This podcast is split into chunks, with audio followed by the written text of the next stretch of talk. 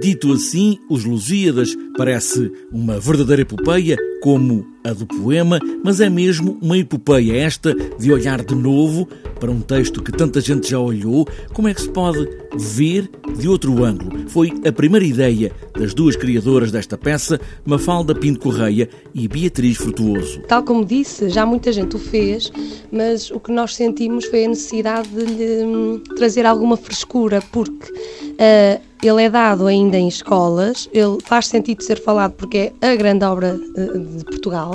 Um, um, e uh, ainda assim continua a haver muita resistência e uh, muito desinteresse perante ela.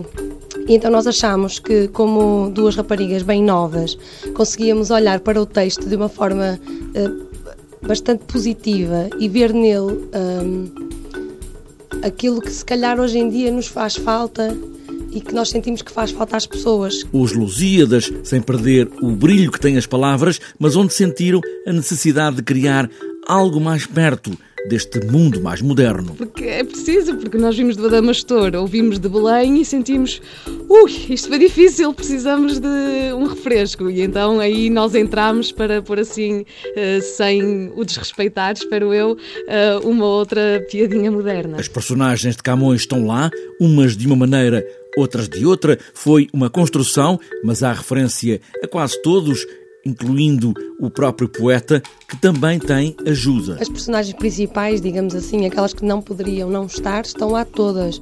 Obviamente, sim, nós criámos um Camões, obviamente existe o, o Vasco da Gama, que nesta peça nós para ele não estar constantemente sozinho. Nós inventámos um marinheiro, que basicamente é o conjunto de todos os marinheiros que vão sendo referidos ao longo do, dos Lusíadas. E, por exemplo, o Camões escreve, tem o apoio na, no exercício da escrita do Baco e da Vênus, que aparecem recorrentemente durante a obra, já mesmo para o apoiar nesse conflito de como escrever, como narrar. E muitas outras personagens que estão nos Lusíadas de Camões e nestes Lusíadas do Bolhão.